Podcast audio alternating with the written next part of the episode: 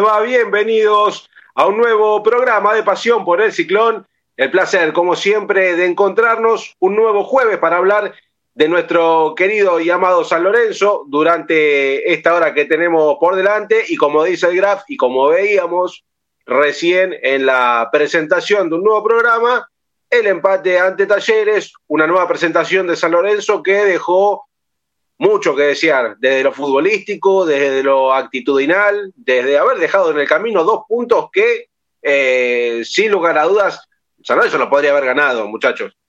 Está más que claro, terminó el partido con un jugador de más, eh, más de 45 minutos en superioridad numérica y no lo pudo aprovechar y nuevamente deja pasar dos puntos en casa, que era algo que nosotros veníamos hablando siempre, ¿no? En los últimos dos partidos San Lorenzo fue local y en ambos perdió cuatro puntos solamente cosechó dos unidades, que bien o mal, a ver, abro la pregunta para los, los oyentes que están del otro lado, ¿sirven estos puntos?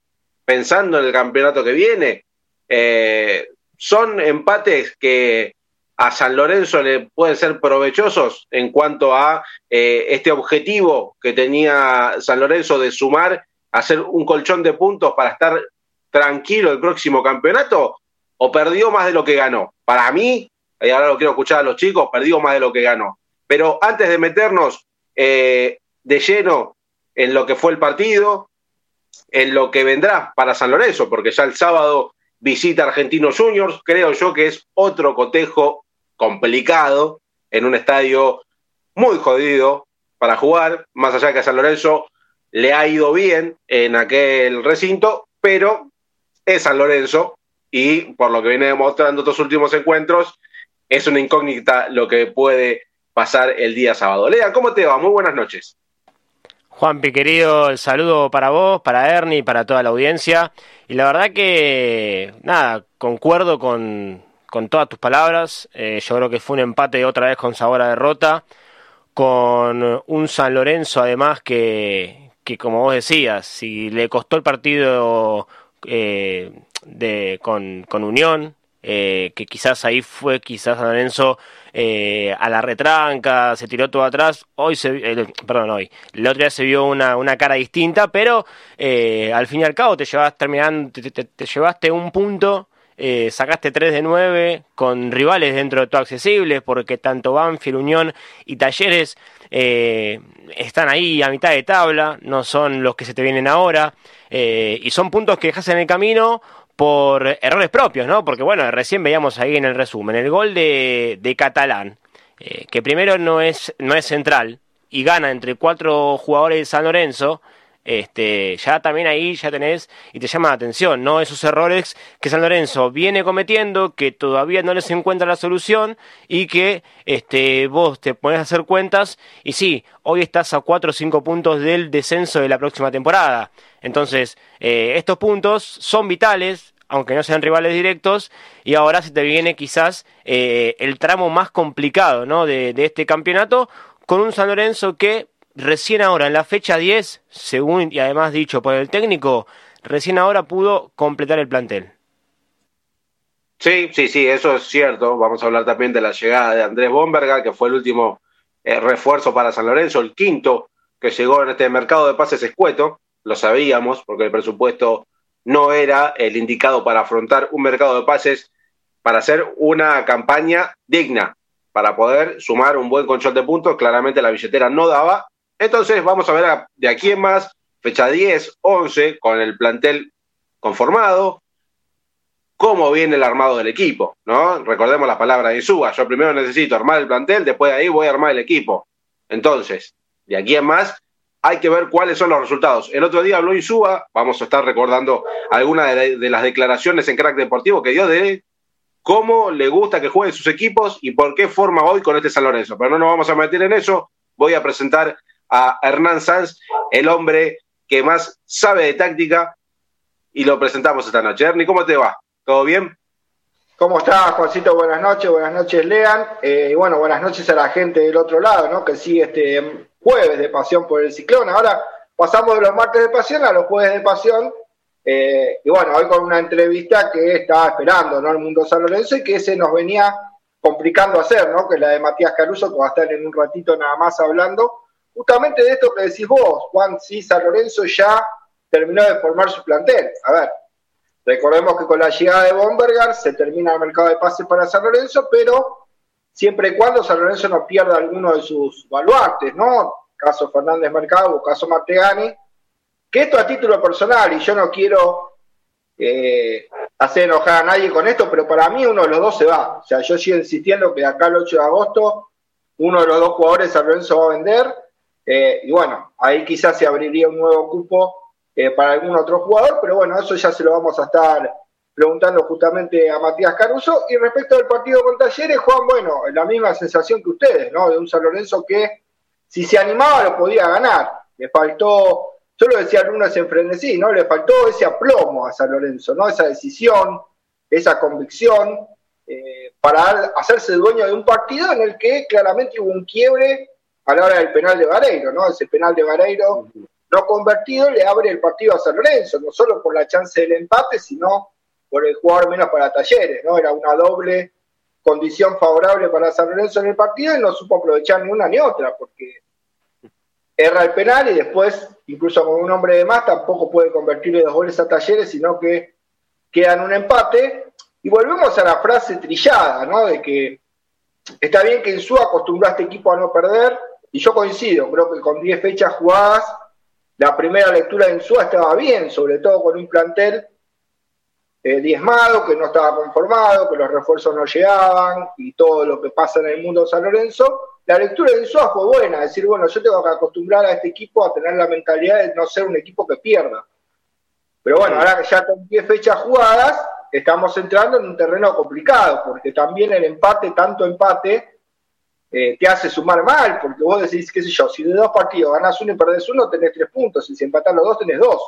O sea que numéricamente no te está beneficiando y es preferible arriesgar un poco más, aunque quizá pierdas un partido, haces más negocios y ganás el partido siguiente que si empatás los dos.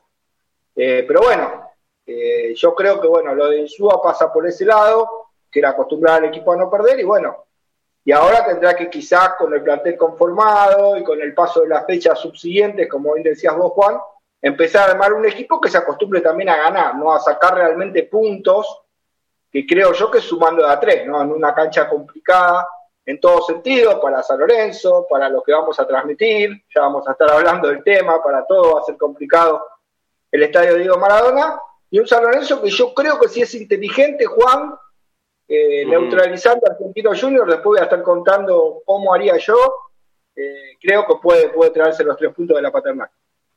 Y también vamos a estar contando cuál va a ser el 11 que va a parar eh, el día sábado Rubén Darío Súa con la ausencia de Shai, que ya forma parte de la sub-20, que estará en el torneo de la Alcudia, que fue citado por Javier Macherano, y la vuelta a la titularidad lo ponemos entre, entre signo de admiración, ¿no? El signo de pregunta. Eh, vuelve a la titularidad Fernández Mercado, pero no nos vamos a meter en eso todavía, tenemos un largo programa por, por delante, pero nosotros chicos lo marcábamos, que estábamos, eh, estuvimos, perdón, nosotros tres, eh, el día que San Lorenzo fue visitante ante Banfield, donde San Lorenzo rescata un punto que dijimos, en las próximas dos fechas, San Lorenzo tiene que hacerse fuerte el local para validar este punto y claramente quedarse con, los tres en casa, que volvemos a repetirlo, en el año solamente ganó un solo partido como local, ante Boca. Volvemos a eso que es un dato no menor.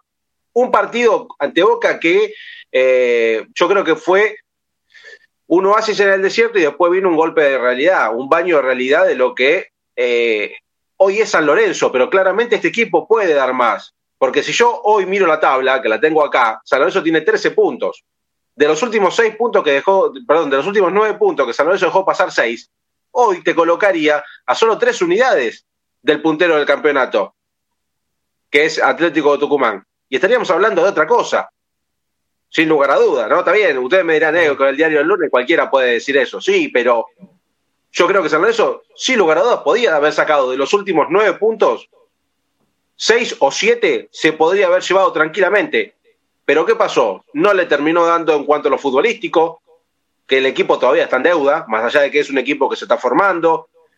Hay muchos chicos, lo dijo Insúa, el 70% del equipo de San Lorenzo son pibes formados de las juveniles. Pero desde lo actitudinal todavía le falta.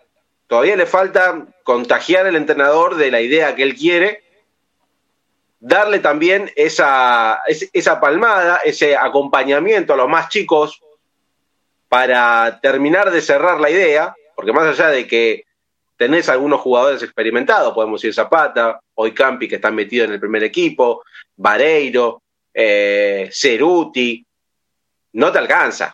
En un fútbol argentino competitivo, que hoy todos te juegan de igual a igual, no te alcanza. Y a los chicos claramente no lo podés. En 10 fechas, más allá de que algunos ya han tenido más de 10 partidos en primera división, hace falta decirlo, eh, no podés tirarle toda la, responsabilidad de una.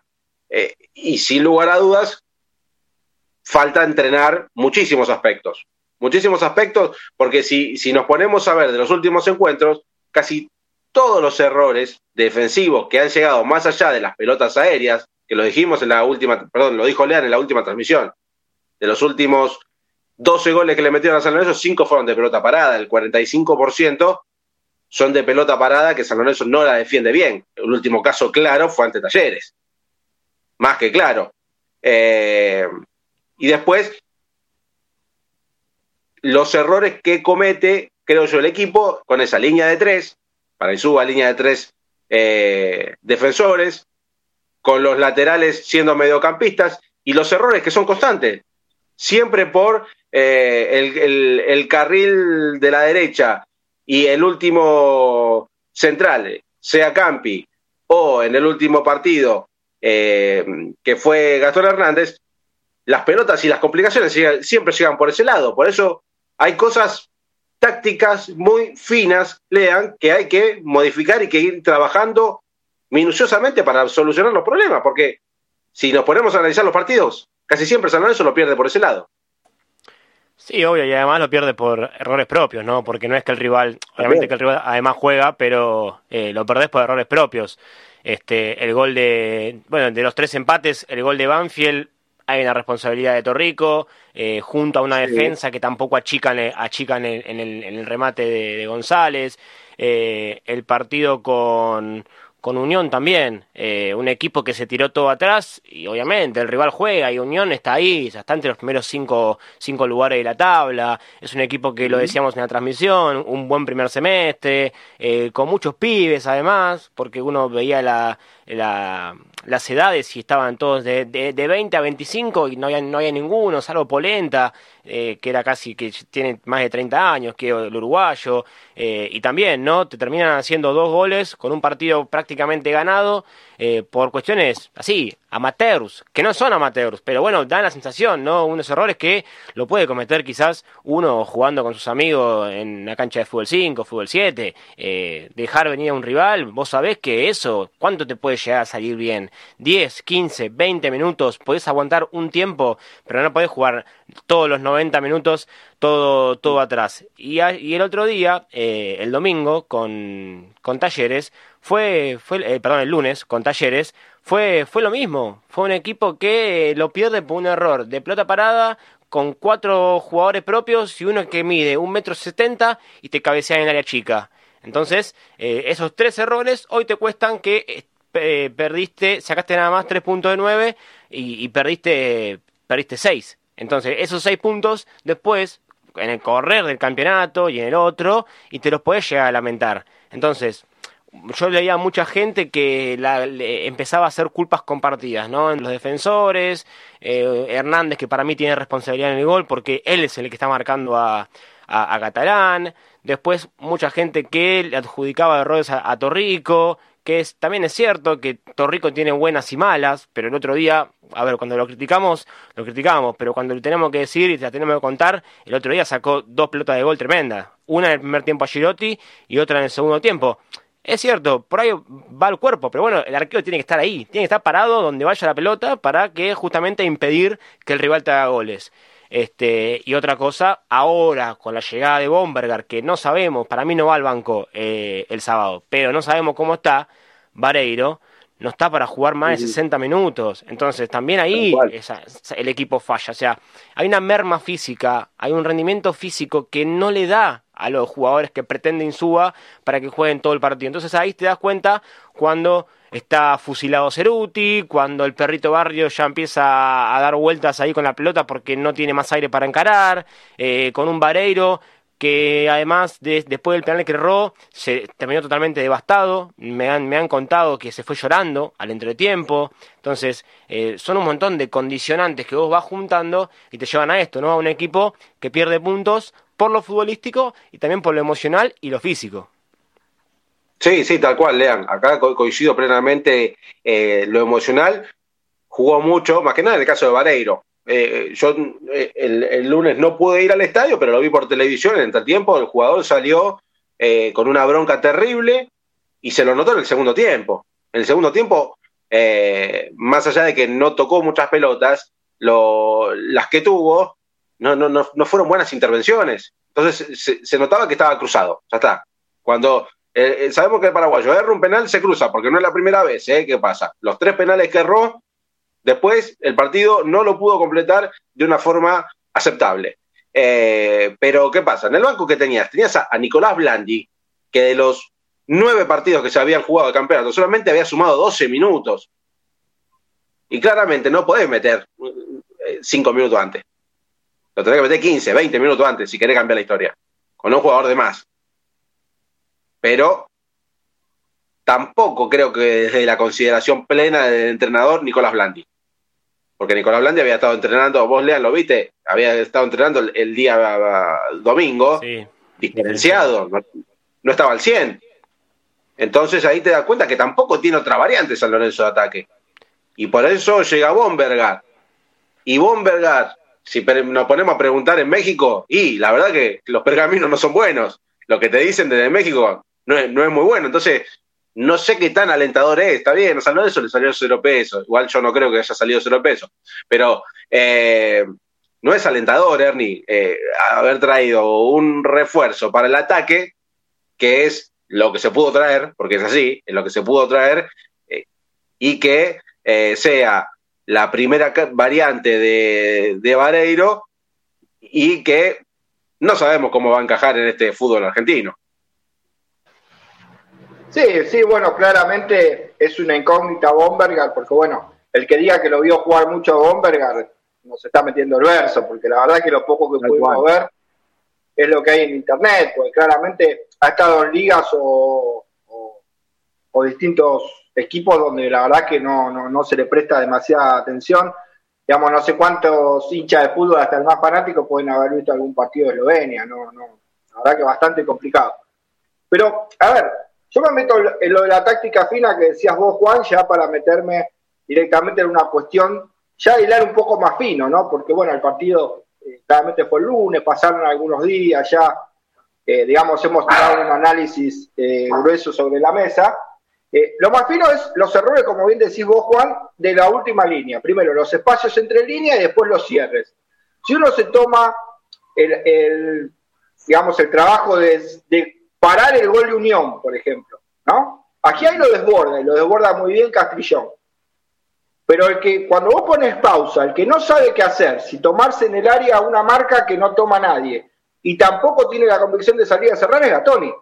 Pero eso no es porque Gatoni, digamos, comete un error, sino que eso no está trabajado. A ver, eso vos lo tenés que trabajar, los cierres. Si vos jugás con línea de 5, claramente cuando vos desplegás los laterales, o se tiene que meter un interior, o el stopper tiene que ir encima a cubrir eso, ¿no? De alguna manera y hacer los corrimientos. Vamos, Zapata a tomar la posición de Gatoni, Gatoni tomar la posición de cubrir a Giai, a la vez Campi tomar la posición de segundo central y replegar Mercado o un interior en el sector izquierdo tratando de hacer los corrimientos necesarios eh, para cubrir esos espacios. Después lo de la pelota parada también es una cuestión de trabajo, no puede ser que a San Lorenzo tantas veces le ganen en el área. El otro día está claro el gol de Catalán, era frenar la imagen y ver cuatro hombres alrededor de Catalán. Digo, ¿quién la marcaba? ¿no? ¿De quién era la marca? Sabemos que Zapata marca zona y no marca al hombre. Digo, ¿de quién era? ¿De Hernández? Hernández no tomó a Catalán esperando que llegara Zapata que marcaba libre. Bueno, son todas cosas para trabajar desde el videoanálisis, ¿no? Desde eh, la parte táctica directamente de Rubén Darío Insúa, decir, bueno, vamos a defender así, así, así. Y después el tema de que toda estrategia que vos tengas tiene una contraestrategia. Digo, si vos Vas a jugar con un equipo que maneja la pelota como es Argentino Juniors, en una cancha chica. está bien, ¿cuál es tu lema? El contragolpe, bueno, eh, justamente Vareiro no es un jugador contragolpeador. Si vos jugás con Bomberga, tampoco es un jugador contragolpeador. Son delanteros más bien fijadores. Entonces vos lo que tenés que hacer con Vareiro es ponerlo delante del 5, que el 5 no juegue. Con Ceruto y con Barrios tenés que taparle los, los, eh, los stoppers. Argentino Junior también juega con 3.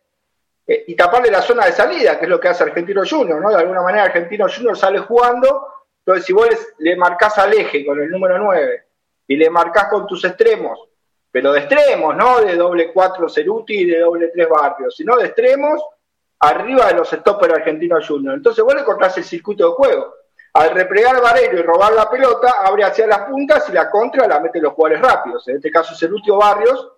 Y en el caso de ser posible, Ceruti termina pisando el área para definir la jugada, pero claramente no utilizar la velocidad de Vareiro, sino esa eh, posibilidad de presionar al volante central y, y comérselo de alguna manera para, para cortar el juego argentino junior en una cancha chica donde San Lorenzo, si corta bien los circuitos de juego de argentino junior, lo puede empezar a poner en aprietos. Cuando lo ponen en aprietos, si tiene la suerte de convertir, bueno, se puede llevar el partido como decía antes, pero hay que ser inteligente y jugar realmente. Si es 3-4-3, como dice Suba, bueno, como decía, con los extremos bien encima de los stoppers, eh, de alguna manera Vareiro presionando al 5, ¿no? presionando el circuito de juego de Argentino Junior, y cuando recuperas la pelota tener una estrategia en mente para rápidamente lastimar al rival. Muchas veces San Lorenzo recupera bien el balón, pero vos te das cuenta que después no sabe qué hacer, o sea, no tiene la fineza estratégica para saber hacia dónde tiene que ir a lastimar al rival, y eso también tiene que ver con una cuestión coyuntural de trabajo, donde, bueno, claramente se entiende, como dice Insúa, el tema de ser un equipo en formación, pero bueno, si bien Unión también es un equipo repleto de juveniles, eh, Banfield lo propio, eh, Talleres no tiene un entrenador hace tanto tiempo que está, como es Caicinia, entonces, de alguna manera también los rivales están teniendo una idea de, juego que por ahí San Lorenzo no la tiene, lean, y eso por lo menos es lo que veo yo, ¿no? Sí, sí, obvio, mira, acá también estaba leyendo a uno de los oyentes en San Lorenzo Redes que, pedían, ¿no? Que, que Insúa cambie eh, las posiciones. Es decir, que Gatoni empiece a jugar de líbero y que Zapata juegue de stopper. Eh, yo creo que eh, para el partido con Argentinos hay, hay que cambiar la, la línea de 5. Una cancha chica, me da la sensación, Ernie, que te va a sobrar un central. Este, y, el otro día, el equipo con la expulsión de, Enzo Díaz, eh, se vio distinto, con un Tomás Silva jugando de, tres y no en ese esquema de, de Insúa, se lo vio más cómodo. Eh, y además es un argentino que me parece a mí que si vos lo jugás con un juego directo por los costados, utilizando a Ceruti y a Barrios como viene haciéndolo, lo podés lastimar, ¿no? Porque es un equipo que de mitad de cancha en adelante es, es bueno, perdió a Fausto Vera, que se fue a Corinthians, eso también es una buena noticia, este, pero eh, me parece que por ahí eh, es donde puede atacar ¿no? este, este equipo por las condiciones además que San Lorenzo presenta ¿no? dentro, del campo. No, es verdad. Además, a ver, si Suárez dices línea de 3, a ver, vos decías desarmar la línea de 5. El entrenador te va a decir no es línea de 5, es línea de 3. Cuando tú decís línea de 3, justamente los cuatro volantes tienen que presionar más arriba, con Vareiro encima del 5 y los extremos encima de los stoppers. Entonces vos haces un equipo mucho más corto, beneficiado por las dimensiones chicas de la cancha Argentino Junior. Por ahí esto en la cancha de San Lorenzo es más difícil de hacer o terminan los centrales más mano a mano sabiendo que son jugadores lentos. Yo creo que lo de Gatoni y Stopper está bien porque Gatoni, los Stoppers son los jugadores más rápidos, Zapata es el jugador más lento y claramente quizá el líbero es el más posicional de los tres, ¿no? De alguna manera necesitar los Stoppers más rápidos para que salgan más lejos a cubrir y además tengan conducción. Bueno, algo que los zagueros de San Lorenzo no existe, ninguno de los zagueros de San Lorenzo sabe conducir y por eso a veces cuesta tanto la salida. Lo mismo eh, que pasa con Sebastián Torrico, que es un arquero que no es el primer pase, agarra la pelota y le pega para arriba. Entonces eso te quita la posibilidad de salir jugando, de la tenencia.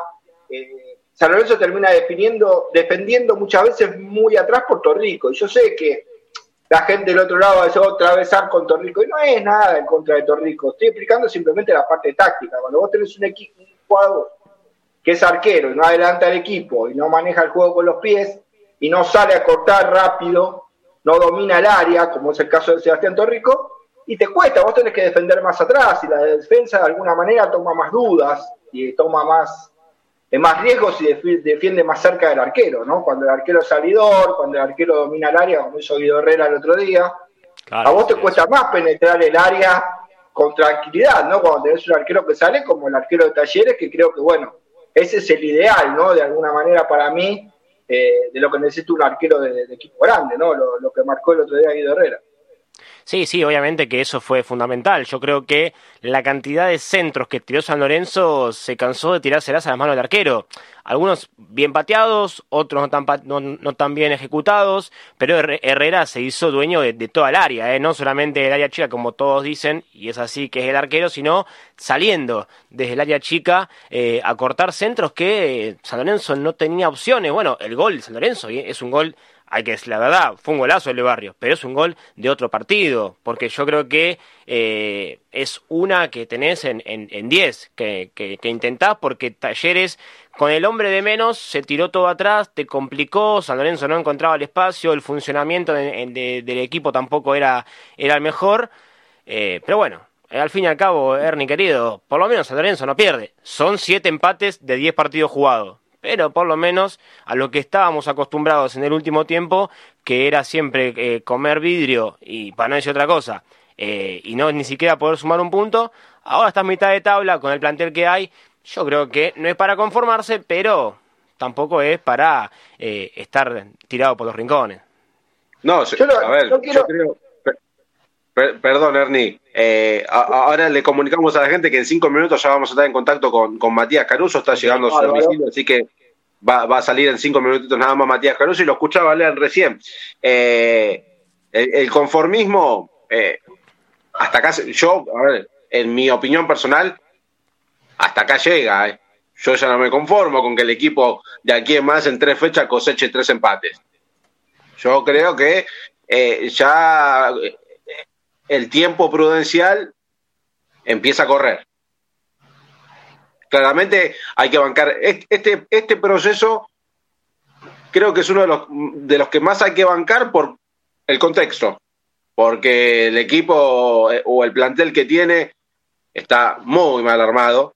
Eh, el propio Gallego lo dijo, si yo quiero jugar con línea de cuatro, mínimamente tengo que tener dos laterales derechos, dos laterales izquierdos. Hoy San Lorenzo tiene uno y uno.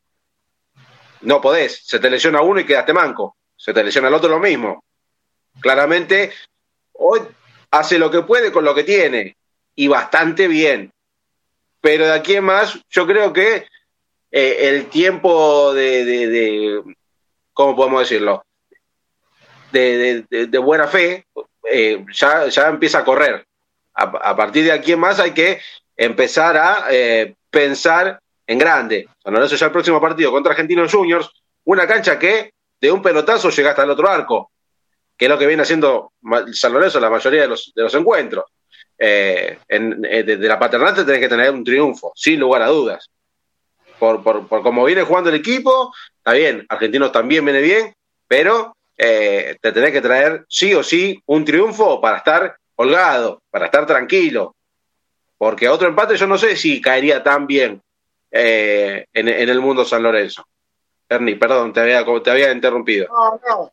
No, no, era decirle a Lean que no por polemizar con él, pero le decía, San Lorenzo tira un montón de centros todos a las manos de Herrera. Yo creo que si vos cambiás y pones a Herrera en arco de San Lorenzo y a Torrico en el arco de Talleres, no sé si van todos a las manos del arquero. Eh, a ver, hay una gran utilidad de Herrera para salir a cortar los centros. No creo que los centros fueran al arquero, sino que el arquero camina al área y el arquero domina el área y por eso, de alguna manera, parecía que tenía un imán con cada centro que tiraba San Lorenzo. Primero era eso. Eh, y segundo, lo que dice Juan, eh, es verdad, digo, San Lorenzo, si vos empatás de visitante, pero después ganás de local, está buena la cuenta. Pero el problema es que San Lorenzo el empate de visitante después no lo termina adornando con una victoria de local, porque si vos ahora empatás con Argentinos y el próximo local ganás, está bien. O sea, si vos tomás dos partidos como un mini partido, decís está bueno, empataste en la cancha de Argentina, que es difícil, y después en casa ganaste. Ahora, cuando empatás y después también empatás de local, te queda esa sensación de que era preferible ganar de local y perder de visitante, o ganar de visitante y perder de local, porque de seis puntos por lo menos sumas tres. O sea, si vos haces la cuenta y la mitad de los partidos que San Lorenzo empató los pones perdidos y la otra mitad que empató los pones ganados, tenés más puntos.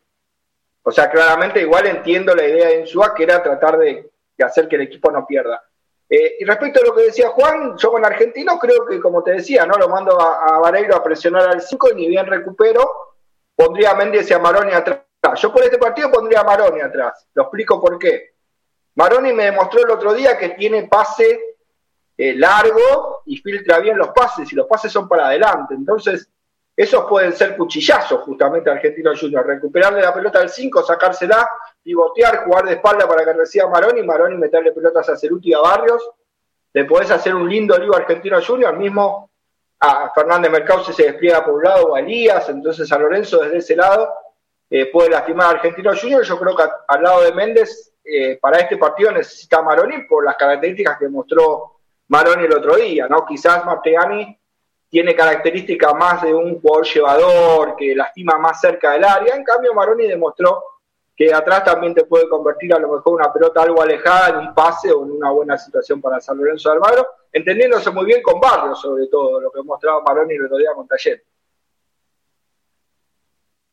Sí, a ver, me parece a mí, Ernie, que, que, a mí el ingreso de Maroni me, me dio buenas sensaciones, un jugador que, que tiene un buen, buen manejo de, pelota, eh, tanto él como Méndez, ¿no? Yo creo que encajan bien en este equipo. Eh, un Méndez que lamentablemente se lo vio entre los centrales, con un San todo abocado al ataque, yendo desesperado a buscar el, gol, pero en el medio, no sé si al lado de Jalil Elías, ¿no? Eh, yo creo que podría andar bien ese, ese, ese medio campo. El tema es que, claro, uno, viéndole el esquema que elige el gallego Insúa, o juega Méndez o juega Maroni, eh, porque Jalil es insacable en el medio. Y yo creo que el otro día, con, lo de, con, el ingreso de Martegani, eh, necesitas un cierto equilibrio ¿no? en el medio. Un jugador que tenga quite, marca, y otro jugador que, que haga jugar. Eh, Así que yo que me parece a mí que ahí va a estar la, disputa, ¿no? Si es Martegani, si es Maroni, eh, si es Méndez, eh, que esté ahí en, ese medio campo, porque el otro día Méndez sale del equipo y Campi por justamente, ¿no? La, una merma física que misma la dijo el, entrenador, ¿no? Ahora hay que ver mañana, cuando se defina el equipo, después de la última práctica, eh, quién va a jugar, porque el, el último fin de semana el gallego no confirmó el equipo hasta no sé cuánto, 10, 15 minutos antes de que arranque partido, porque teníamos a un jugador que era Méndez, después salió y se metió Martegani, así que también las cuestiones físicas de los jugadores eh, van a tener mucho que, ver ¿no? Eh, con el armado de, del equipo. Bueno, muchachos, hacemos un impasse porque ya estamos en, en comunicación con Matías Caruso, a quien agradecemos su tiempo para Compasión por el Ciclón. Matías, ¿cómo estás? Muy buenas noches, bienvenido a Pasión por el Ciclón. ¿Qué tal? Buenas noches, ¿todo bien? Bien, Matías, ¿vos cómo estás? Bien, bien, bien, todo tranquilo. Bueno, me alegro. Matías, eh, para comenzar hablando un poco de fútbol, ¿cómo, cómo estás viendo el, presente de, este San Lorenzo?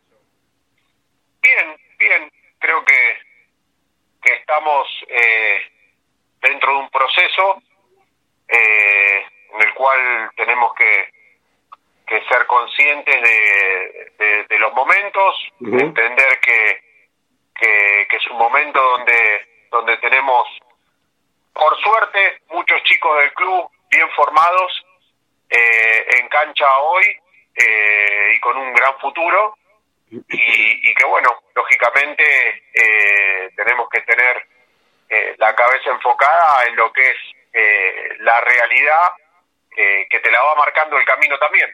Creo que en ese sentido eh, estamos bien, estamos eh, pensando todo de, la misma manera, lo que refiere al, al plantel profesional, cuerpo técnico y nosotros, así que en ese sentido eh, bien bien enfocados en lo que tenemos que en lo que tenemos que ir a buscar.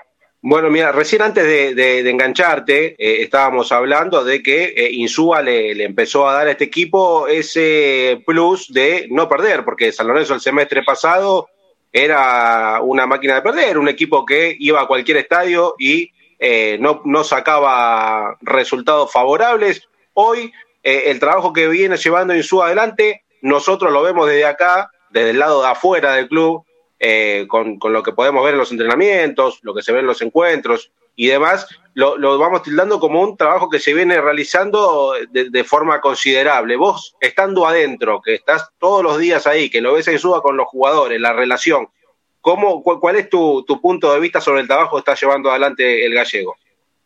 Sí, coincido, coincido con, con la visión que, que tienen y, y, el análisis que, que, hicieron, que me estás contando.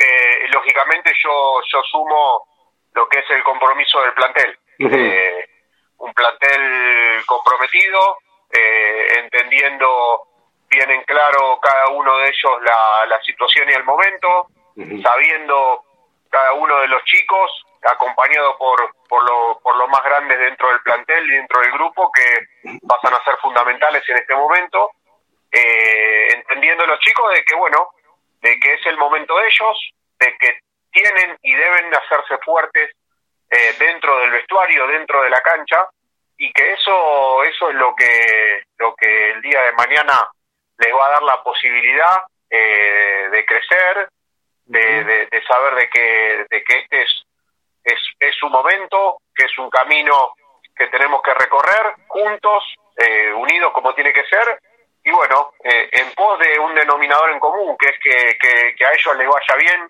y, y que consigamos resultados, es, es la realidad. Lean.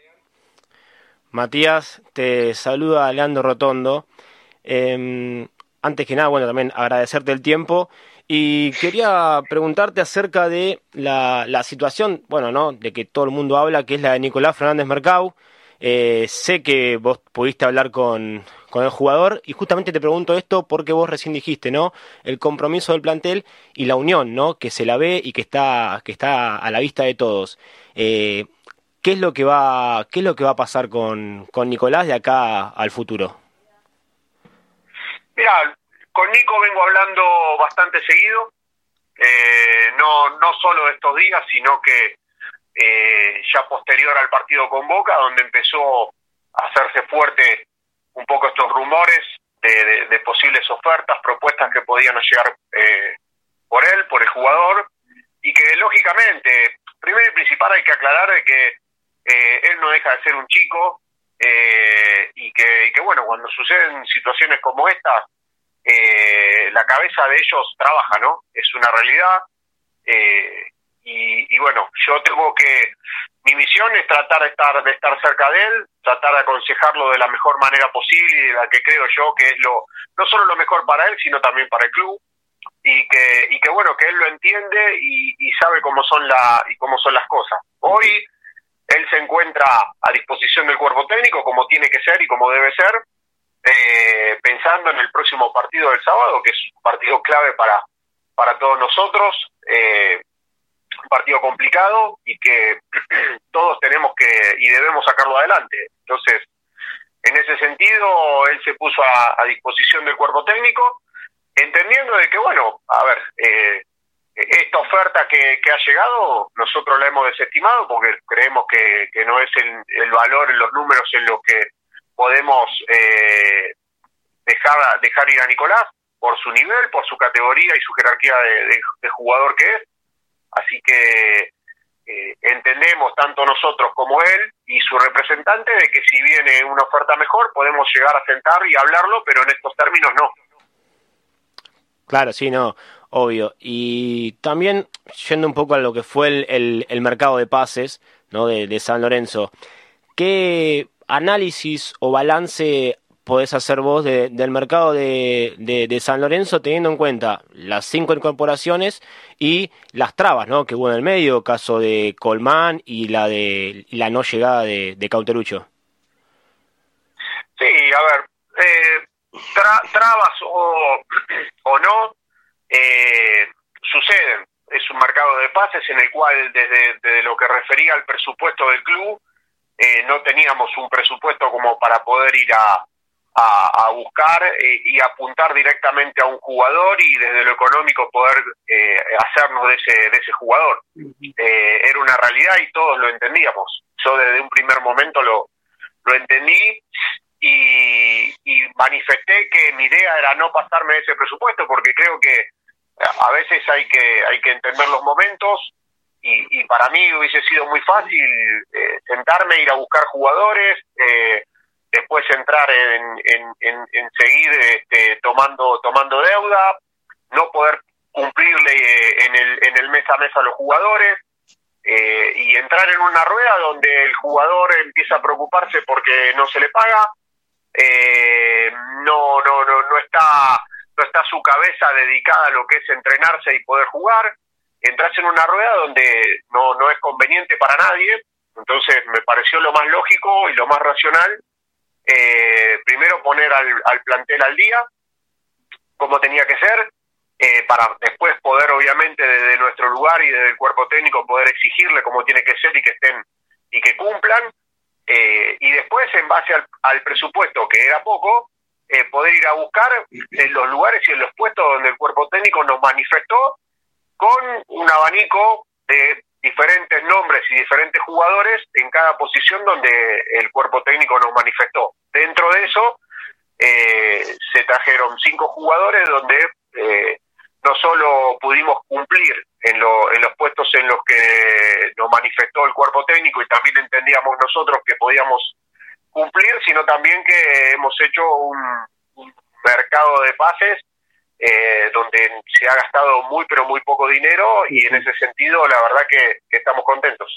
Hernán, todo tuyo, dale. Bueno, antes que nada, buenas noches Matías y bueno, el agradecimiento por, eh, por disponer de este tiempo, ¿no? Para charlar con nosotros, tanto Rubén Darío Insúa como vos, siempre en tu llegada eh, han estado siempre propuestos al diálogo y eso, bueno, nobleza obliga, se agradece.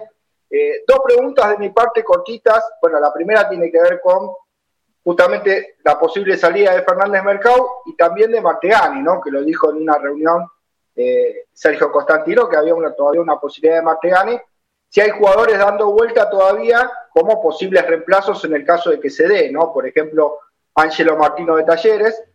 Y la segunda pregunta también cortita tiene que ver con, si vos lo querés explicar claramente, la gente me pregunta y yo tengo la obligación de trasladarte la pregunta, eh, aquel momento difícil que hubo en el que pensaste en renunciar a tu cargo en San Lorenzo, eh, cuáles son los motivos, qué pasó en ese momento, y bueno, por qué finalmente tu decisión de continuar, que claramente creo yo que es, que es correcta, ¿no? Por el trabajo que venís haciendo. Bueno, eh, a ver, tema de, Nico y de Agustín, eh, casos similares, pero distintos a la vez. Eh, la situación de Nico, un poco la, expliqué recién, eh, es, un, es una situación en la cual eh, primero había llegado como una propuesta, un, sondeo, eh, la cual no tenía mucha claridad porque no, no, no nos manifestaban el club, la institución que buscaba a Nicolás. no se tomó como tal, porque la verdad que no, no parecía serio.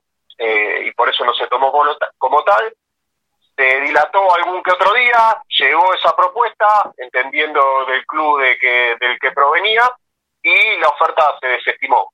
Eh, yo lo, lo, que hice fue, primero y principal, principal hablar, hablar con Nico, manifestarle mi deseo y aconsejarlo en el día a día que él no debe dejar de entrenarse y estar a disposición del cuerpo técnico, que me parece que es lo que tiene que hacer. Y por suerte Nico en ese sentido eh, recapacitó. Eh, y, está a disposición como tiene que ser y comprometido eh, como, como tiene que ser y como quiere él también. por eso quiero dejarlo bien en claro porque en ese sentido Nico está a total disposición. el tema de Agustín, a ver, tema Agustín había llegado una primera oferta de Gelas Verona, la cual, la verdad, eh, por la calidad de jugador de Agustín, fue eh, ni siquiera analizada, por lo menos de parte nuestra, porque nos pareció que no, no era la cifra en absoluto y fue rechazada.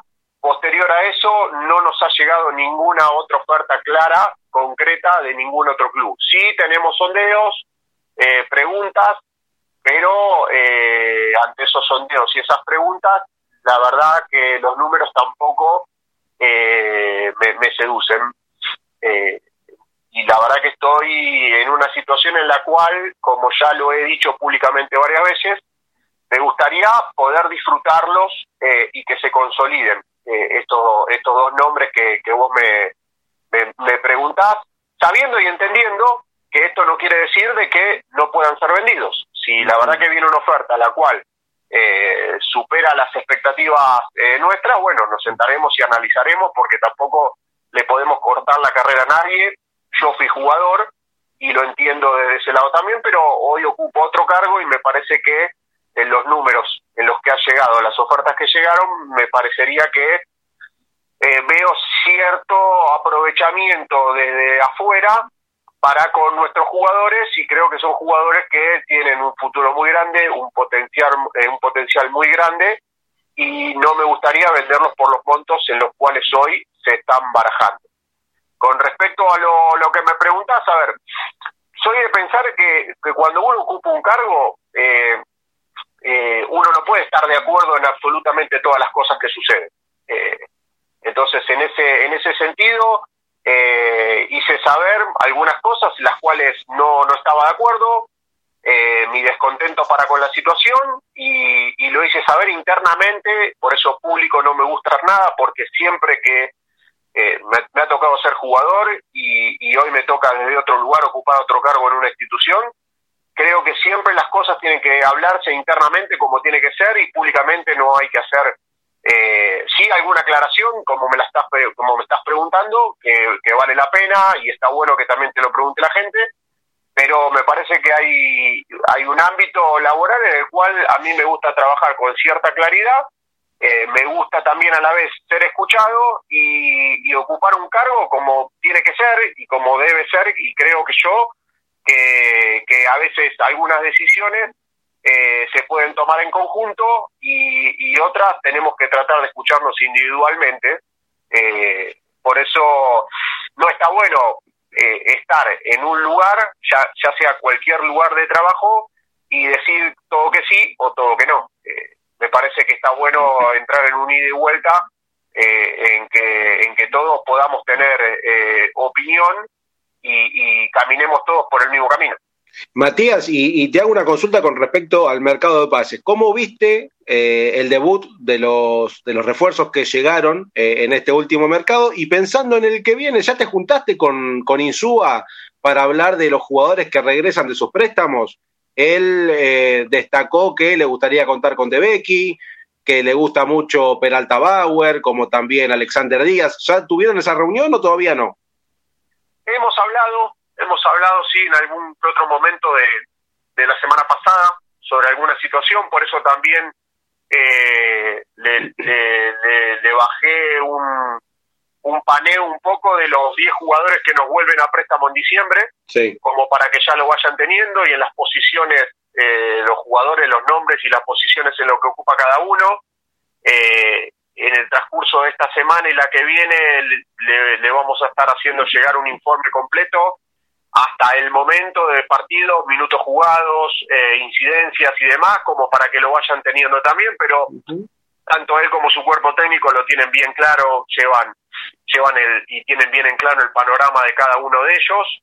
Eh, pero bueno, sí, estamos en, en constante comunicación porque, a ver, estamos a, eh, pestañeamos y se nos termina el torneo, eh, ya estamos pensando en, en lo que viene, eh, tenemos cinco o seis puestos en los cuales creo yo tenemos que salir a buscar y empezar a, a, prever lo que puede llegar a, a, ser un mercado de pases ya próximo, porque bueno, vamos a estar jugando un mundial y todo vamos a estar pendientes de eso, pero después a partir de de enero a mí me gustaría ya que nuestro cuerpo técnico este, esté en condiciones de arrancar una pretemporada con, con, los refuerzos como tiene que ser y no estar corriendo hasta último momento.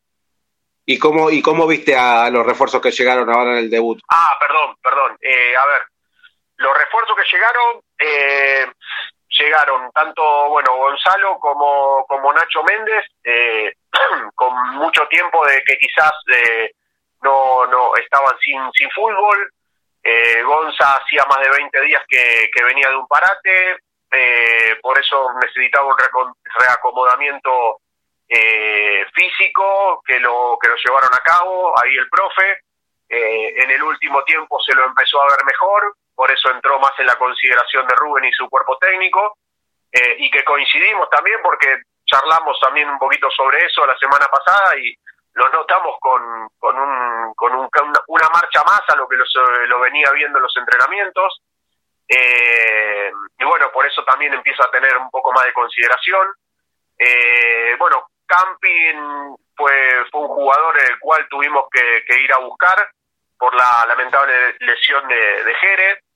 Eh, y que bueno, que se está acomodando, que eh, también hacía dos meses que, que quizás este no, no, no, estaba eh, en fútbol, en, en ritmo, y, bueno, se está poniendo otra vez a tono con lo que es la vorágine del fútbol argentino y, y todo lo que implica eso, que no es, no es para nada fácil.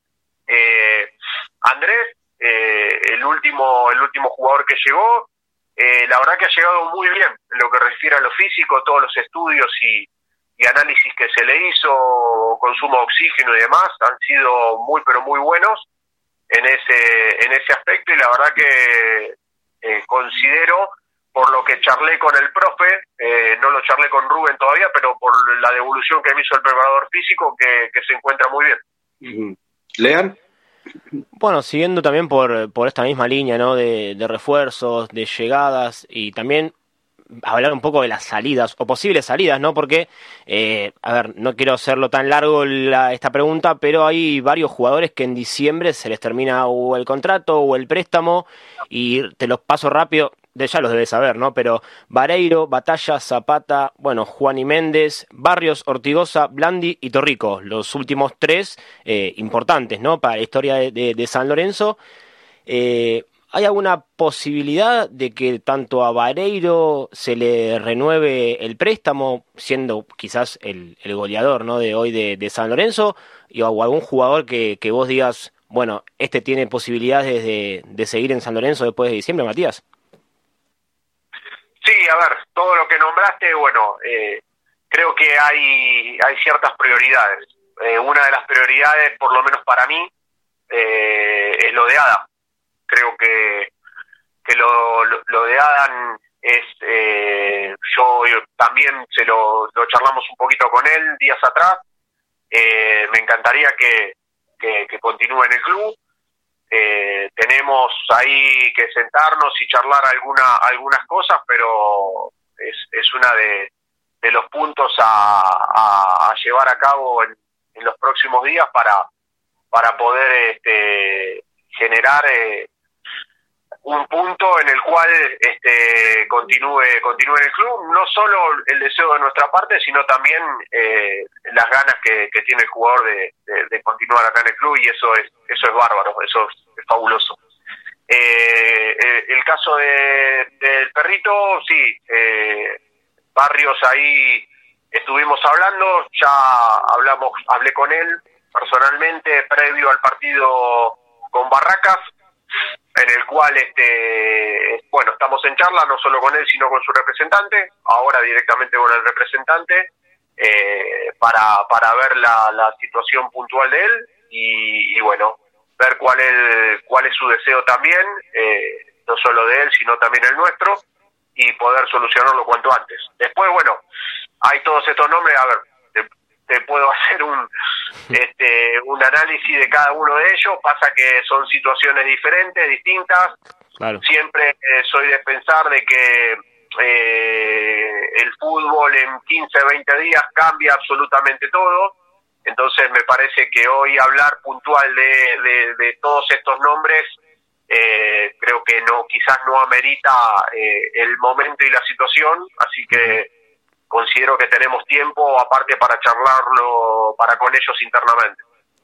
Sí, no, obviamente que está. Es una pregunta quizás un tanto prematura porque estamos en julio y recién en diciembre con el Mundial de por medio terminan los, los contratos. está, bien, que me lo preguntes, está bien que me lo preguntes, no hay ningún problema porque, a ver, eh, quieras o no, como te dije antes, eh, si no me contradigo, eh, en 70 días, 80 días estamos terminando el torneo y ya es algo que nosotros tenemos que prever, no solo refuerzos, sino también este eh, vínculos contractuales que, que, tenemos, eh, que estamos mirando y que me parece que, hay que ir previéndolos. Y también, yendo a un caso puntual, como es el de Juan Ignacio Méndez, ¿no? que, que tiene un contrato hasta diciembre, eh, ¿hay alguna letra chica en ese contrato? Caso de llega diciembre, el jugador rindió, y quiere quedarse, hay una posibilidad de extensión de vínculo o ya está hablado porque también tenía entendido que eh, él tenía la oferta de, Colo Colo, pero por un cupo de extranjero que no estaba habilitado, eh, no, no se pudo ir para, para Chile. ¿Habló con vos o con, hablaste vos con su representante de llegado el caso de que se pueda quedar en San Lorenzo después de diciembre? Mira, nosotros en principio eh, fue un jugador que, que fuimos a buscar eh, previo a, un, a, un, a una supuesta ida hacia México que tenía el jugador. Eh, nosotros ya nos habíamos sentado y veníamos en charlas con, con su representante. Eh, en principio lo que te puedo contestar es que hasta diciembre el jugador va, va a pertenecer a San Lorenzo y va a estar con nosotros. Eh, posterior a eso tendremos que ver cómo es la, la situación eh, y bueno, ver si, si tenemos la posibilidad de, de, renovar, si eh, el vínculo para con el club o cómo, cómo sería y en qué lugar estamos posicionados para, este, por un tema económico, lógico, lógicamente, eh, y, y, no solo económico, sino también deportivo en cuanto al futuro y lo que, lo que nos puede llegar a manifestar nuestro cuerpo técnico. Ernie, dale. Sí, bueno, Matías, eh, lo que se desprendía antes, que quizás, bueno, me quedó en el tintero, eh, esperemos que no, o sea, por lo menos yo particularmente preferiría que tanto Fernández Mercado como Mateani se queden, quiero que tu opinión es la misma, pero en el caso de que finalmente la venta se dé, eh, ¿tenés en carpeta algún jugador, por ejemplo, el nombre de Ángelo Martino de Talleres, es un lateral volante que gusta, algún jugador más en carpeta pensando en una posible venta o estás esperando que el mercado ya se termine y y no querés saber más nada con eso.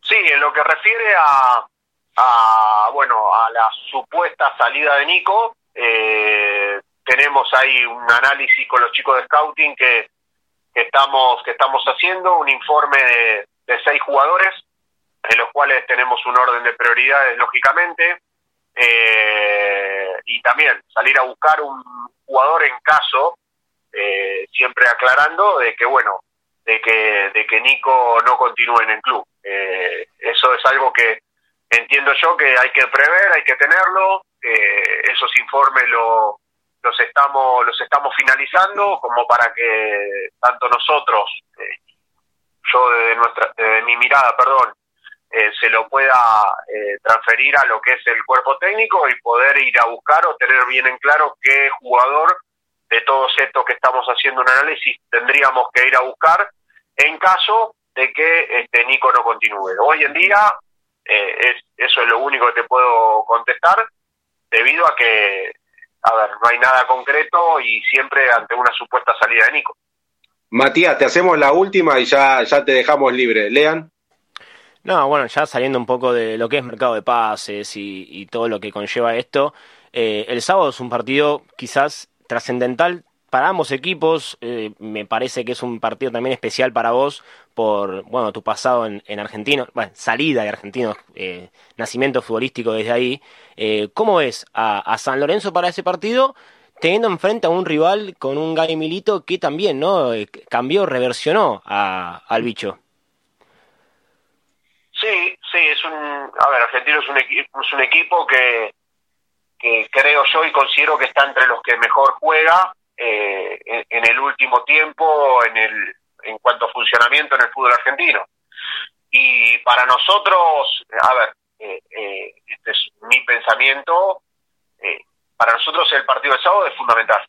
Es fundamental porque no solo por volver a ganar, que, que, lo estamos necesitando, sino porque es un rival al que vamos a enfrentar difícil, en una cancha complicada, y que bueno, que nosotros tenemos que tener la, la, capacidad y, la inteligencia de, llevarlo adelante de la mejor manera para poder ir en búsqueda y conseguir lo que lo que tanto queremos que es, volver a ganar. Eh, después sí, a ver, yo me crié, me crié en Argentinos, eh, si bien eh, cuando me tocaba enfrentarlo, eh, cuando estaba en San Lorenzo, podía llegar a ser un partido aparte para mí, hoy, hoy ya estoy desde, otro lugar y la verdad que, a ver, yo me, mi, mi función es San Lorenzo, el sentimiento mío es San Lorenzo y como ya se lo manifesté a, el otro día a una persona llegada de Argentinos que me mandó un mensaje, le dije, mira, les deseo siempre lo mejor, pero este sábado eh, lo lamento, pero eh, necesitamos ganar. Así que eh, esa es la, es la realidad y, ojalá Dios quiera nos salga todo bien este fin de semana como, como estamos como está trabajando el cuerpo técnico y todos los chicos. Matías, y para despedirte y agradecerte, la última, internamente, ¿se piensa en el promedio o, se piensa en el día a día, lo que se va dando, los partidos que van viniendo y, que, esto sea el futuro y, que diga lo, que sea eh, a lo largo de los partidos? Mira, yo llegué al club y lo primero que dije era que me encantaría pensar a mediano y a largo plazo pero lamentablemente por mi análisis que hice previo a asumir, entendía que este momento del club era trabajar al corto plazo, en lo inmediato. Eh, y por eso mi respuesta también va ligada a esto. Yo no puedo mirar más allá. Entiendo, y quizás te contesto un poco desde esta respuesta que te voy a dar, entiendo que este es un torneo en el cual nosotros necesitamos hacer y sumar puntos, necesitamos tener cierto colchón de puntos. Porque si yo te digo, desde este lugar, digo, nosotros tenemos que pelear un ingreso a la Copa, tenemos que pelear un torneo, creo que me estoy corriendo de, la realidad. Por eso prefiero ser realista, por eso prefiero pensar en el sábado, eh, en, que, en que tengamos la posibilidad de volver a ganar, de sumar tres puntos, eh, y no mirar más allá y decirte, eh, este es el campeonato para salir campeón. Un mensaje más o menos similar lo, tiene Rubén, que te dice, si el día de mañana tenemos la posibilidad, eh, podemos pensar en, en, conquistar un título en un torneo. Hoy me parece que el mensaje interna y externamente, externamente perdón, tiene que ser claro, realista, y, y, creo que me parece que ese es el camino y lo entendemos todos desde, por lo menos desde, desde adentro del club.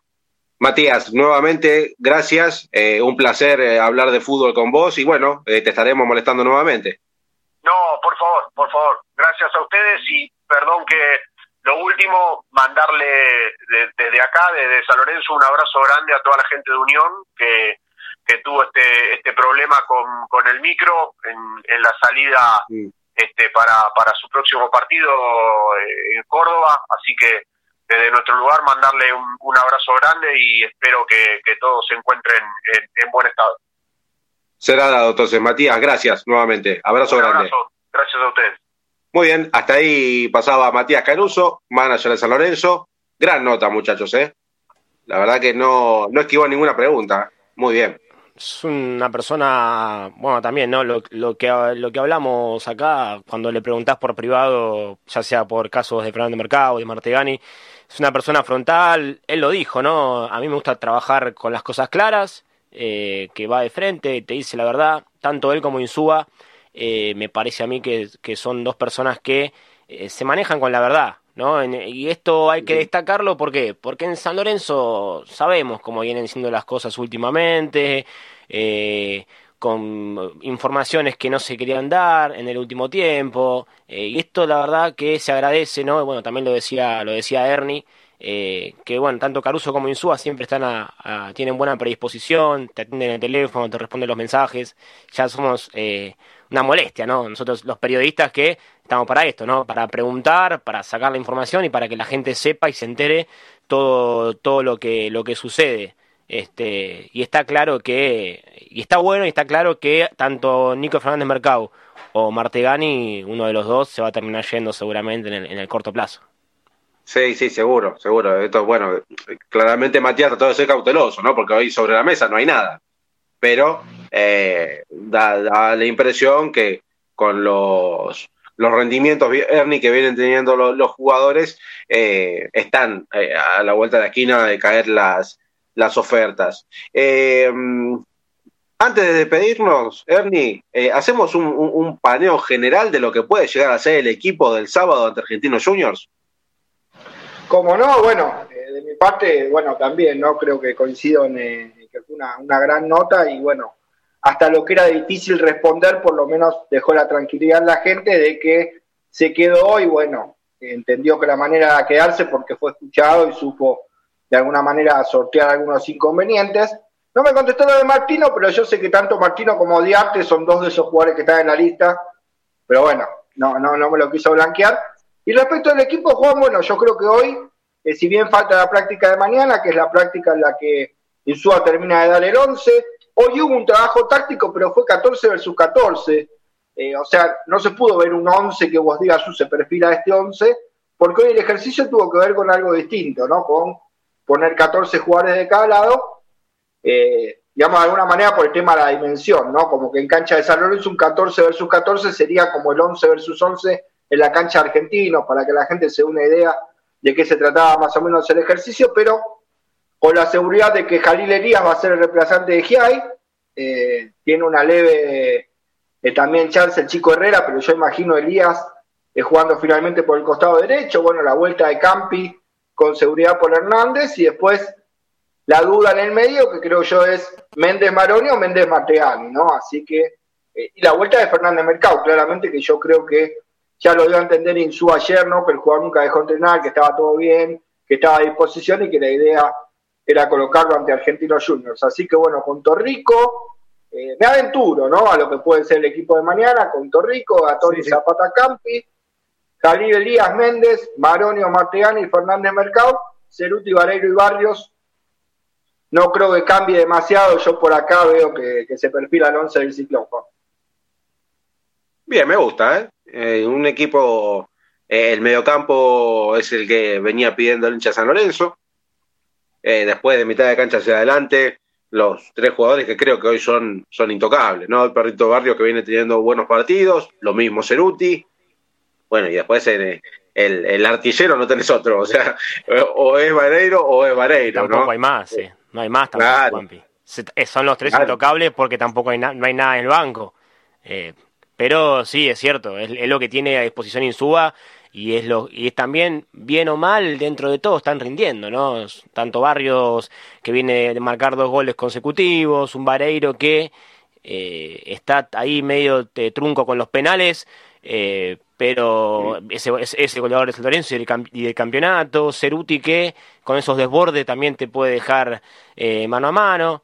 A ver, eh, estás a mitad de tabla y sacaste los 13 puntos, 7 por empates. Bueno, por lo menos tenés 13 puntos y no tenés, y tenés un solo partido perdido. Eh, den, Pero, todo. Hay una, hay una lectura, Lean, con eso que vos decís. A ver, si nosotros nos retrotraemos al campeonato anterior, luego de 10 partidos se va a Troglio. ¿No? Sí, y casualmente Troglio había ganado igual que Insúa, eh, un partido había ganado Insúa, bueno, eh, un partido había ganado Troglio, digo, Insúa 2. De alguna manera lo mantienen esos empates a Insúa, porque si vos esos empates los convertís en derrotas, estaríamos en la misma performance que Troglio y hoy quizás no era Insúa el técnico de San Lorenzo, por lo menos estaba con fecha de vencimiento. Así que de alguna manera sus empates lo mantienen en SUA. Sí, ahora pasado esas 10 fechas y hoy ese primer roce inicial en el que quizá el técnico también cuida su corona, y bueno, arriesgar un poquito más y ir a buscar un San Lorenzo que, que sume a tres para este objetivo de, de, claramente, como lo decía Caruso hace un ratito, ser un San Lorenzo que de acá a final de torneo sume la mayor cantidad de puntos como objetivo primordial. Y también otra cosa que el mismo entrenador lo dijo. Eh, yo, mi deseo es quedarme el 25% de lo, que se, de lo que no sé qué hagan los demás técnicos. Es decir, hasta diciembre por lo menos, eh, que mantenga que se mantenga en el cargo, ¿no? Bueno, bien lo decías vos, Ernie, eh, Troglio se fue a los 10 partidos, estos empates a Insúa le dan vida, pero también agarro algo que dijo Juan, que hasta cuándo vas a seguir empatando partidos que los puedes ganar, porque ahora se te viene Argentinos en la cancha de argentinos. Estudiantes, que es cierto, viene de perder con Boca, pero es estudiantes. Eh, con un equipo dentro de todo consolidado. Y hoy no es garantía jugar en el nuevo gasómetro. Y después creo que se viene Patronato, eh, tenés Platense, en el medio está Racing. Son todos rivales que están ahí arriba. Eh, Entonces, son, son, son puntos que ahora se te va a complicar y que ahora sí el empate va a ser valioso. Ahora, estos empates que cosechaste en este último tiempo son con sabor a derrota, pero sí es cierto que eh, de 10 partidos, 7 empatados, está mal, pero no tan mal, ¿no? Diría Guido Casca. tal cual, tal cual, es verdad, es verdad. Eh, pero bueno, vos recién marcabas, los rivales que, le vienen a San Lorenzo están arriba y con otros están peleando también la parte de abajo, ¿no? De la tabla. Esto que Matías Caruso no, no, no quiso decir que se miran los, los descensos, pero eh, yo creo que deben mirar, deben mirar, por lo menos de reojo. Eh, hay una situación. Y después, bueno, le voy a aclarar algo también polémico. Ahora, ahora le voy a meter polémica a Juancito. Antes le dije a Lean. el único nuevo es Vareiro, me decía usted. No, bueno, Claramente Bomberger se suma recién. Yo le pongo un puntito a Leguizamón. A mí me gusta de 9. A mí me gusta Leguizamón de 9, me gusta atrás del 9. Eh, no me gusta Leguizamón jugando por banda. Eh, yo creo que también podría ser una buena alternativa en algún momento para, jugar de número 9. Me gusta, me gusta Legui ahí de 9. Bueno, hay, que ver si, si, si Insúa eh, también apuesta a Legui de 9, ¿no? A Leguizamón de 9. Eh, viste que, que, Insúa es bastante estructural, ¿no? El 9-9, el 8-8. Eh, veremos con el paso de los partidos si se atreve a, correrlo un poco más. El ratito que jugó de 9 es un golazo, encarando mano a mano un defensa, caño, y es el ratito que jugó de 9. Sí, sí, sí, claramente, claramente, pero bueno, después eh, el técnico es el que elige y hay que ver dónde, dónde lo planta. Yo quiero ver también cómo, cómo está Bomberger, ¿no? Cómo, cómo llega si, si, si, si iba a jugar con, con, dos referencias de área, ¿no? Vareiro y Bomberger, que era una de las ideas principales de, de Insúa si podía armar bien el plantel. Hoy no lo tiene bien armado, pero quizás eh, apuesta a, a, jugar con dos nueves. Son todas preguntas que se van a ir delucidando con el paso de los partidos, ahora que ya tiene el, equipo armado. Eh, pero lo primordial, y como marcaba recién Caruso en la entrevista, paso a paso, partido a partido, lo importante es ganar el sábado en Argentinos. Si te trae los tres puntos, creo que son más que tres. Son más que tres por, el contexto, por el estadio, por el rival. Eh, San Lorenzo tiene que ganar, no, no hay otra. Claramente no, no, otro resultado no, no será favorable. Y nosotros vamos a estar en vivo, muchachos, desde el Diego Armando Maradona. Agradecemos a la gente de Argentinos Juniors, bien o mal, eh, un estadio que no tiene eh, las comodidades del nuevo gasómetro. Vamos a estar transmitiendo desde, desde los asientos de la platea, pero vamos a estar transmitiendo, eh, haciendo la transmisión del hincha para todos los, cuervos desde el estadio Diego Armando Maradona, Leán. Exactamente, el día sábado, tres y media de la tarde arranca el partido, así que más o menos desde las tres, media hora antes, eh, con la previa. No sabemos de dónde, por ahí al lado de algún plateísta de argentinos, eh, porque la verdad están haciendo remodelaciones en la, en la zona de cabinas del estadio Diego Armando Maradona y por eso se agradece igual, dentro de todas estas limitaciones, que nos den la, posibilidad de ir a, transmitir el partido desde el estadio. Este, ahí estaremos, ¿no? Con el señor Hernán Sanz en los comentarios, quienes hagan los relatos, como siempre, a pesar de las adversidades que se nos presentan, eh, con la transmisión del hincha de San Lorenzo, eh, como en cada partido. Así que invitarlos, próximo sábado, desde las 15, con acá el amigo y colega Hernán Sanz en, eh, en los comentarios. Ojalá que nos lleguemos tres puntos, ¿no? Ahí, porque si bien queda acá cerca, por lo menos a mí me queda cerca la paternal, volver como pasó en la cancha de, de, All Boys con Barraca y fue una vuelta complicada. Sí, bueno, sí, coincido de mi parte también e invitarlos a lo que será la transmisión hincha. Complicado, la verdad que para poder estar relator y comentarista, tiene que quedar afuera Juan, tiene que quedar afuera Lucas, y tuvimos que utilizar dos medios para poder entrar, pero bueno, nos rebuscamos, nos tratamos de, encontrar la vuelta para estar en todos los estadios eh, y brindar esto que nos gusta tanto hacer y que sabemos que a la gente también le gusta del otro lado, que la transmite el hincha, de mi parte es saludarlos, invitarlos ¿no? a una linda previa a partir de las 3 de la tarde. Eh, y vivir con nosotros esto que es Argentino San Lorenzo, o el mejor relato, el de Lean Rotondo, eh, la mejor transmisión, la transmisión del hincha. Entonces está hecha la invitación para los hinchas San Lorenzo. Sábado, a partir de las 3 de la tarde, a las 15, empiezan a poner la televisión, le bajan el volumen.